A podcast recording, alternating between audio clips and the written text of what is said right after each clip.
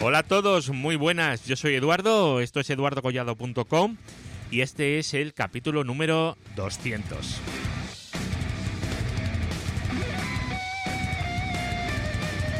Hoy os traigo un capítulo especial. Claro, es el capítulo 200, pues habrá que traer un capítulo especial, ¿verdad?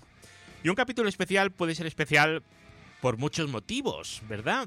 Un capítulo puede ser especial pues porque en vez de hablar de lo que habla siempre, pues habla de otras cosas y pones a oyentes del podcast contando lo mucho que les gusta oír tu podcast o cosas así. O puede ser especial porque vayas a tratar un tema técnico muy, muy, muy especial. ¿Y sabéis qué voy a hacer en este capítulo 200? La segunda opción. Os voy a contar una cosa muy, muy, muy, muy especial. Un software muy especial. ¿Para qué? Para que tengáis vuestra propia SDN de forma fácil. Pero claro, eh, eso ya lo tenemos, ¿no? Eso es cero tier.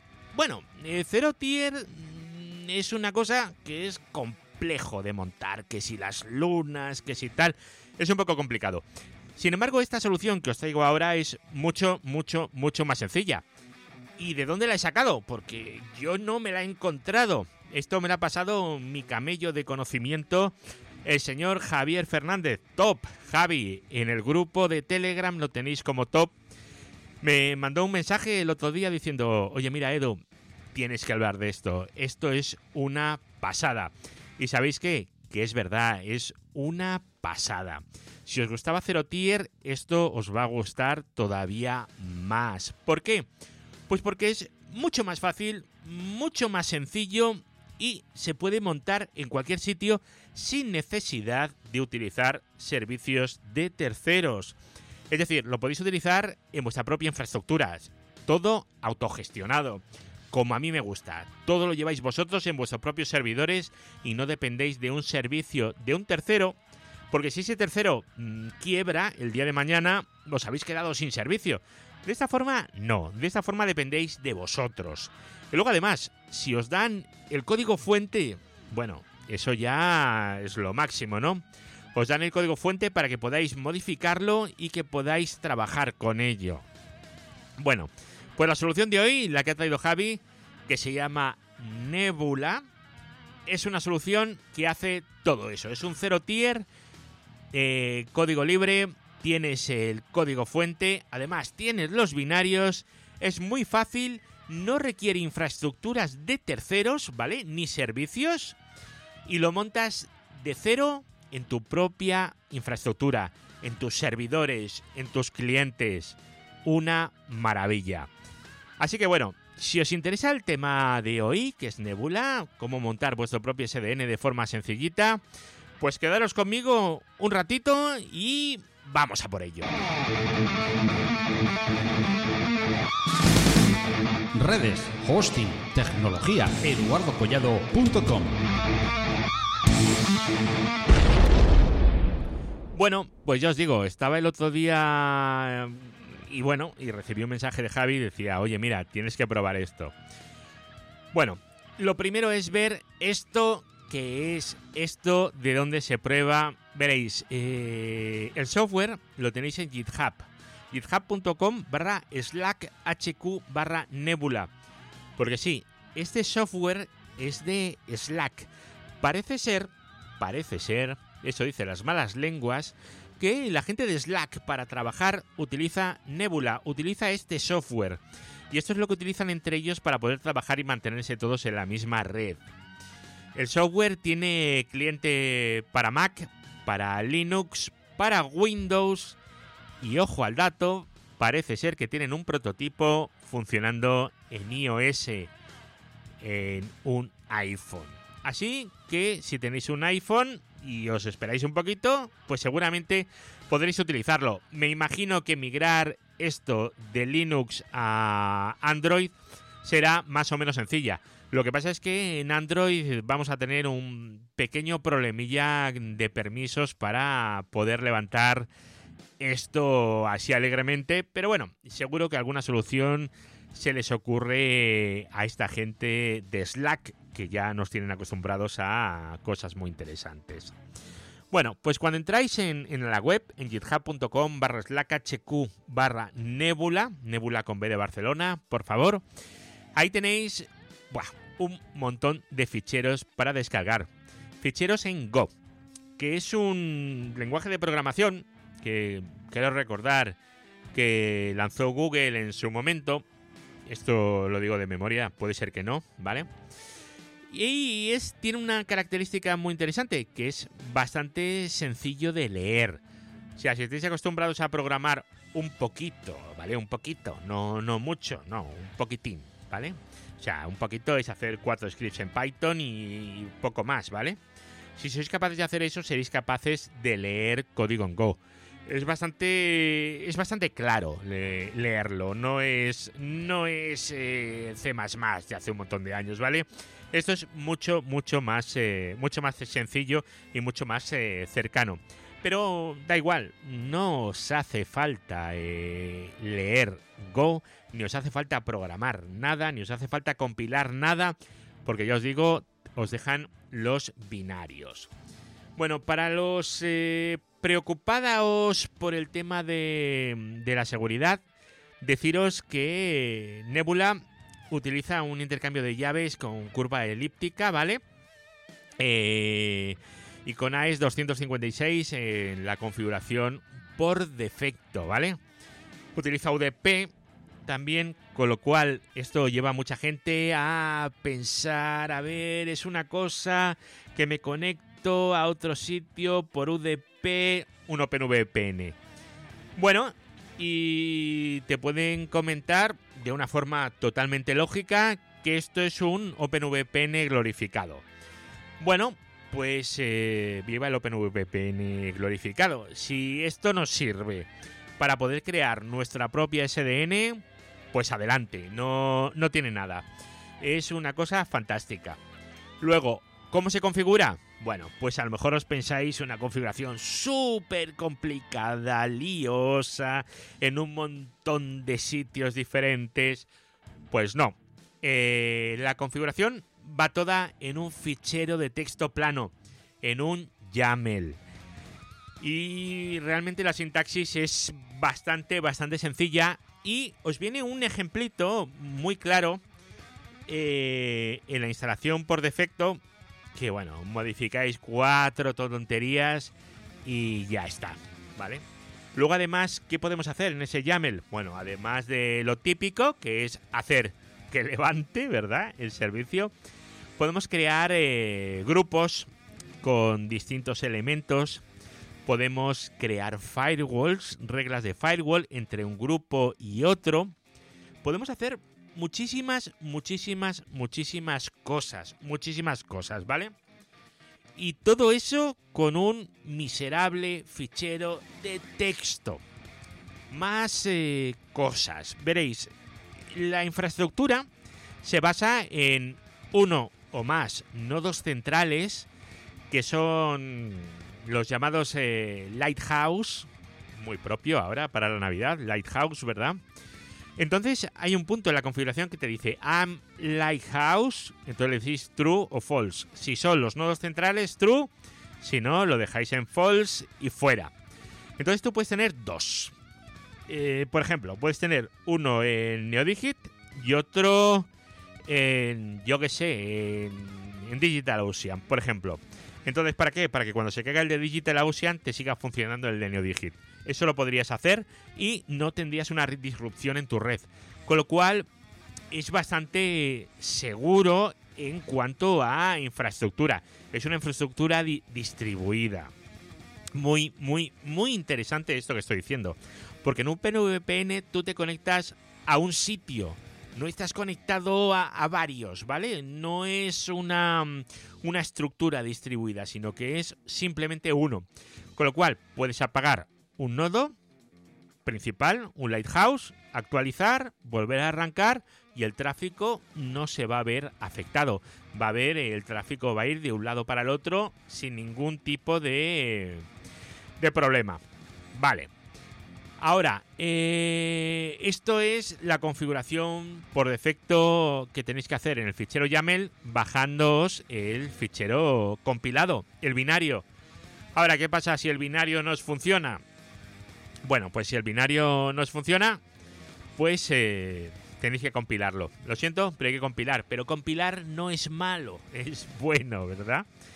¿Cómo se compila? Pues make call en, Linux o en Windows es eh, make bin-windows. Eh, bueno, vosotros lo compiláis en un Linux y, y, ya está. O sea, no, no, tiene, no tiene mayor complicación. Es la compilación estándar.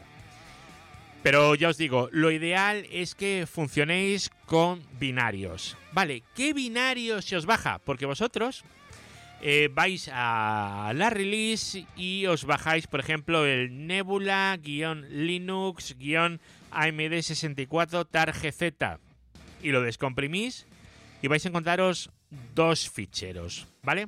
Uno se llama Nebula y otro se llama Nebula-CA, quiero recordar, a ver un momentito.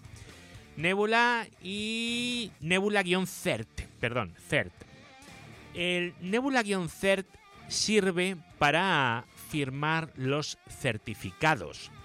Porque esto no es usuario y password, ¿vale? Aquí tiene que haber certificados y funciona mediante certificados. Los certificados los vamos a generar en un servidor y vamos a distribuir a cada usuario su propio certificado, así como su CA. Ojo, el CA.CRT no le pasé la llave privada, por Dios. Solamente la pública, ¿vale? El CRT. Vale, perfecto. En el servidor, evidentemente, también tendremos que, que firmarlo exactamente igual. Bueno, pues, ¿cómo empezamos? Pues miréis, muy sencillito. Ponemos Nebula Cert, Nebula-Cert, Sing, de firmar, menos name y el nombre. Si vamos a ir al servidor 1, por ejemplo, pues podemos poner servidor 1 o Lighthouse 1 o Pepelu 1 o lo que os dé la gana, ¿vale? Eh, entre comillas el nombre, luego menos IP y otra vez entre comillas eh, la IP que corresponda. Por defecto en los ejemplos viene la 192.168.101/24. Pero podéis adaptarlo a la que vosotros queráis, ¿vale? A la que vosotros queráis. Podéis poner la IP que queráis. No hace falta que sea esta, evidentemente. Y aquí lo que hemos hecho ha sido firmar un Lighthouse, un nodo principal. Vale, ahora vamos a hacer una firma pues para un cliente. Pues es igual, Nebula Searching, menos name, el nombre, menos IP, la que sea, 192, 138, 2, 100.2 barra 24. Y ahora podéis definir grupos. Los grupos hemos dicho que es para, para las reglas de firewall, ¿vale? Podéis definirlo o no, ¿vale? Los grupos son opcionales. Si no ponéis nada, le dais al intro y ya está. Si ponéis menos group y ahora ponéis los grupos entre comillas, comillas dobles, pues ya está. El grupo no hay que definirlo en ningún sitio, es lo que ponga aquí. Si ponéis servidores, eh, casa, eh, remoto, eh, lo que queráis. Un grupo se puede llamar Pepelu, se puede llamar como vosotros queráis. No hay ningún problema. Ese nombre del grupo es el nombre que luego vamos a utilizar en el fichero YAML en la parte del cortafuegos, del firewall. Bueno, pues básicamente es eso lo que tenemos que hacer. No hay que hacer absolutamente nada más. Y luego para arrancarlo, pues Nebula, menos config y donde tengáis el, fichero YAML.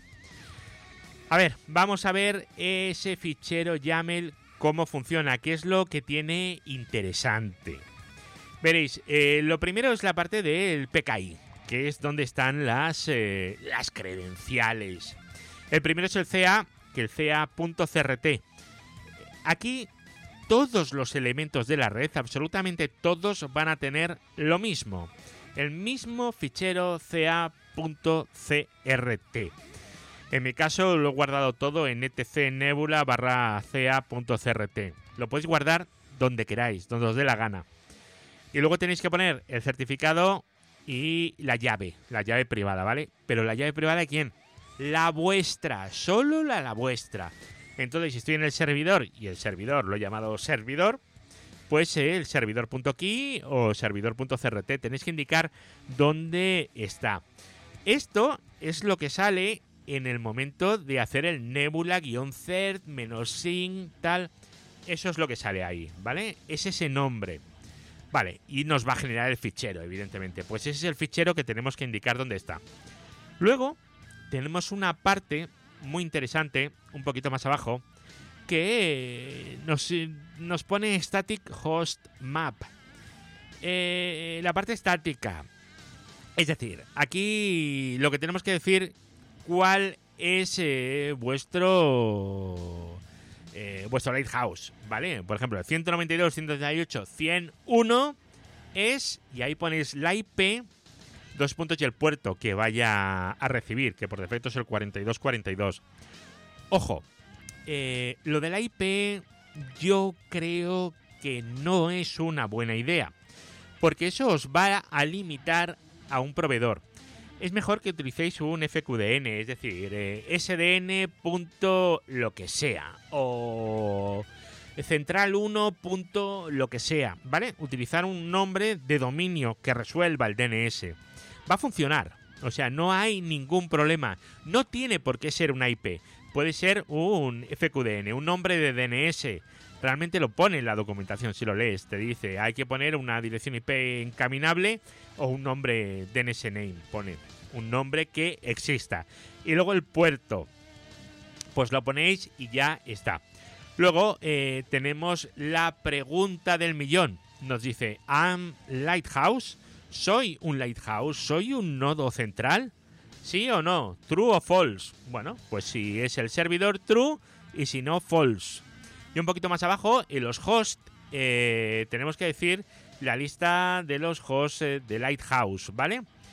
Si somos un Lighthouse, pues comentar la línea porque ahí no tiene que haber nada, ¿vale? No tiene que haber nada. Si no, tenéis que ponerlo en los, eh, en los servidores en los eh, clientes, perdón. Ojo, estamos hablando de la IP privada, de la IP dentro de nuestra red de Nebula, dentro de nuestra SDN, no la IP pública. Así que la 192, 168, 101 es lo que tendríamos que poner aquí ahí. Arriba en el Static Host Map hemos puesto esa IP a quien corresponde.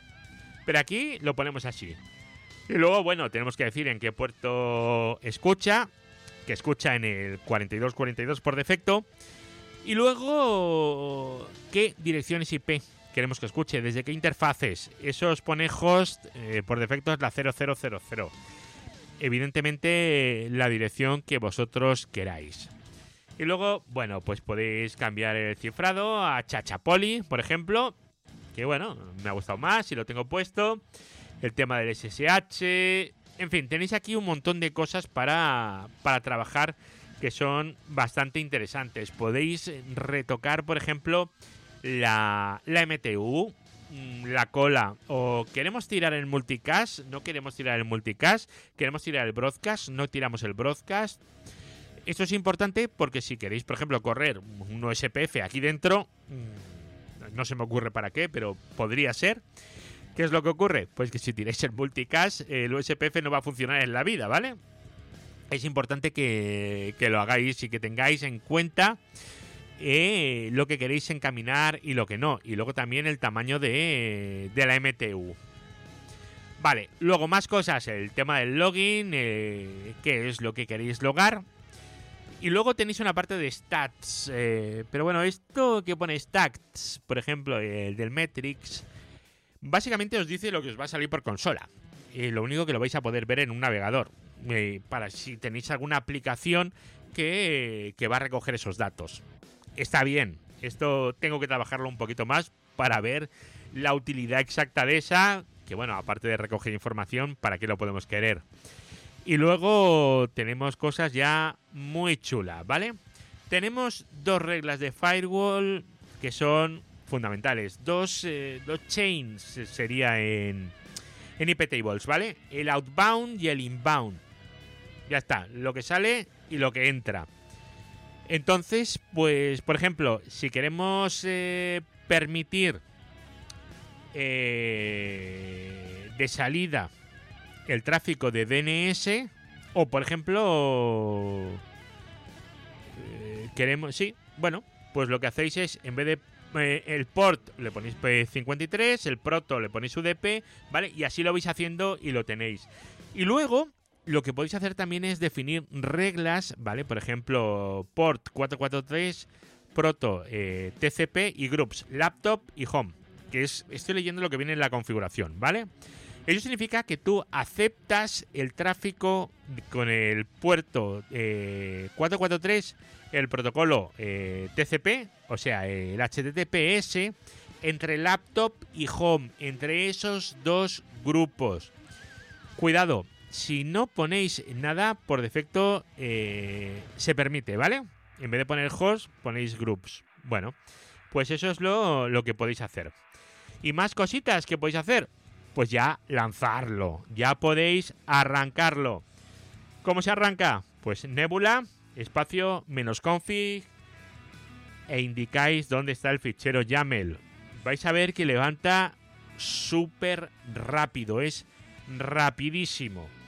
Y tanto parte cliente, parte servidor levanta muy fácil y según se van agregando nodos, pues sigue siendo igual de rápido. O sea, funciona, funciona francamente bien probarlo entre varios eh, elementos de vuestra red, con varios eh, clientes, con varias máquinas y de esta forma podréis ver si os interesa o si no os interesa. Lo que sí que vais a necesitar es tener eh, los servidores principales, los Lighthouse, en sitios un poquito decentes, ¿vale? O sea, no no me cojáis un lighthouse de estos y me lo pongáis eh, en una red detrás de un NAT. No, no, o sea, no, no me hagáis esto, ¿vale?